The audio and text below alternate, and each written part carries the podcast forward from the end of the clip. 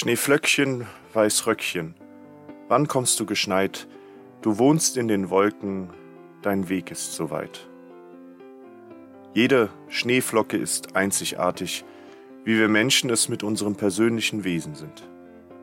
Jede Schneeflocke kann uns ins Bewusstsein rufen, wie einmalig und einzigartig das Leben an sich ist. Ein Leben, das wir erfahren und mitgestalten können. Und ich persönlich denke immer an ein Lied des Sängers Peter Mayer, in dem es heißt,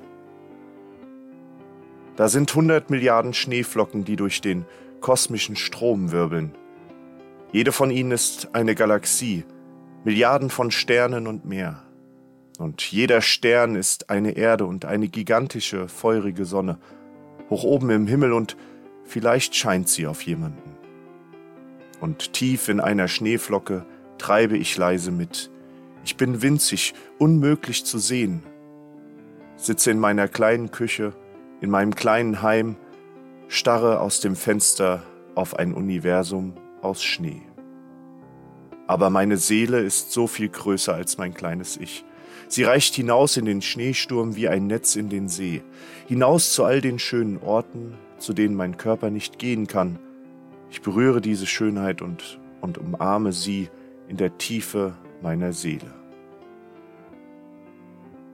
Wir können schwerlich beweisen, ob es eine Seele gibt und wie sie beschaffen sein sollte, doch können wir mit unserem Denken und Glauben jenen Sinn des Liedtextes zumindest versuchen nachzuvollziehen, um uns der Schönheit, der Ehrfurcht gegenüber und der unendlich erscheinenden Weite der Natur, des Kosmos gewahr zu werden.